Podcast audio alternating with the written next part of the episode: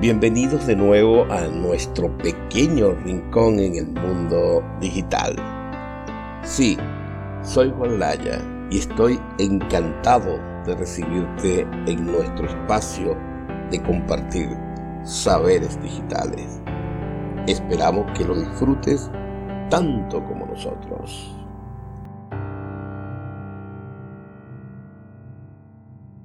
El planteamiento del problema constituye en una investigación ese primer punto a desarrollar que va a permitir de algún modo concretar una visión sobre el tema que se plantea, ya bien sea un proyecto, una tesis, en una investigación en general.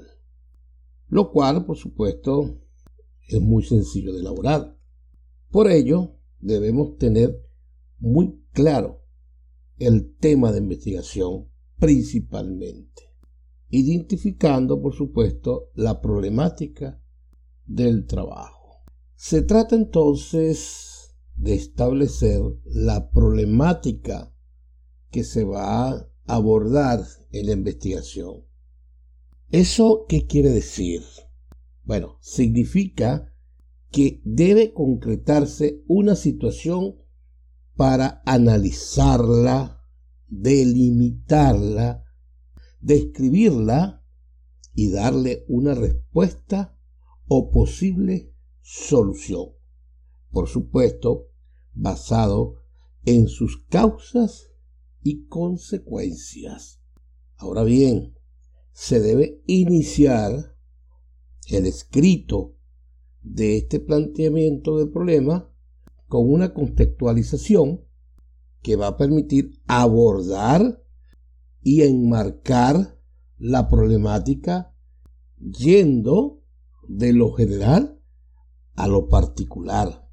Y esto se puede lograr teniendo en cuenta cuatro aspectos fundamentales, cuatro interrogantes. ¿Dónde se va a hacer la investigación? ¿Qué se va a hacer? ¿Qué problema está sucediendo? ¿Dónde está sucediendo el problema? ¿Cómo resolverlo? ¿Y por qué resolverlo? De tal manera que esto va a permitir fortalecer el contexto. Siguiendo lo antes establecido, vamos a ver cómo podemos plantear un párrafo que baje de lo general y progresivamente hacia lo específico. Por ejemplo, desde los inicios de la humanidad, el ser humano se ha planteado la creación de un ente capaz de racionalizar conceptos, tal como lo hace el hombre. Innumerables intentos se han hecho patente a lo largo de la historia pero no es sino con el advenimiento de la máquina analítica de Charles Babbage a finales del siglo XIX, que comienza la era del procesamiento de la información a gran velocidad, aunque nunca fue constituida. Ahora fíjense, este es el planteamiento de un problema donde, por supuesto, están establecidos tres elementos que podemos específicamente identificar.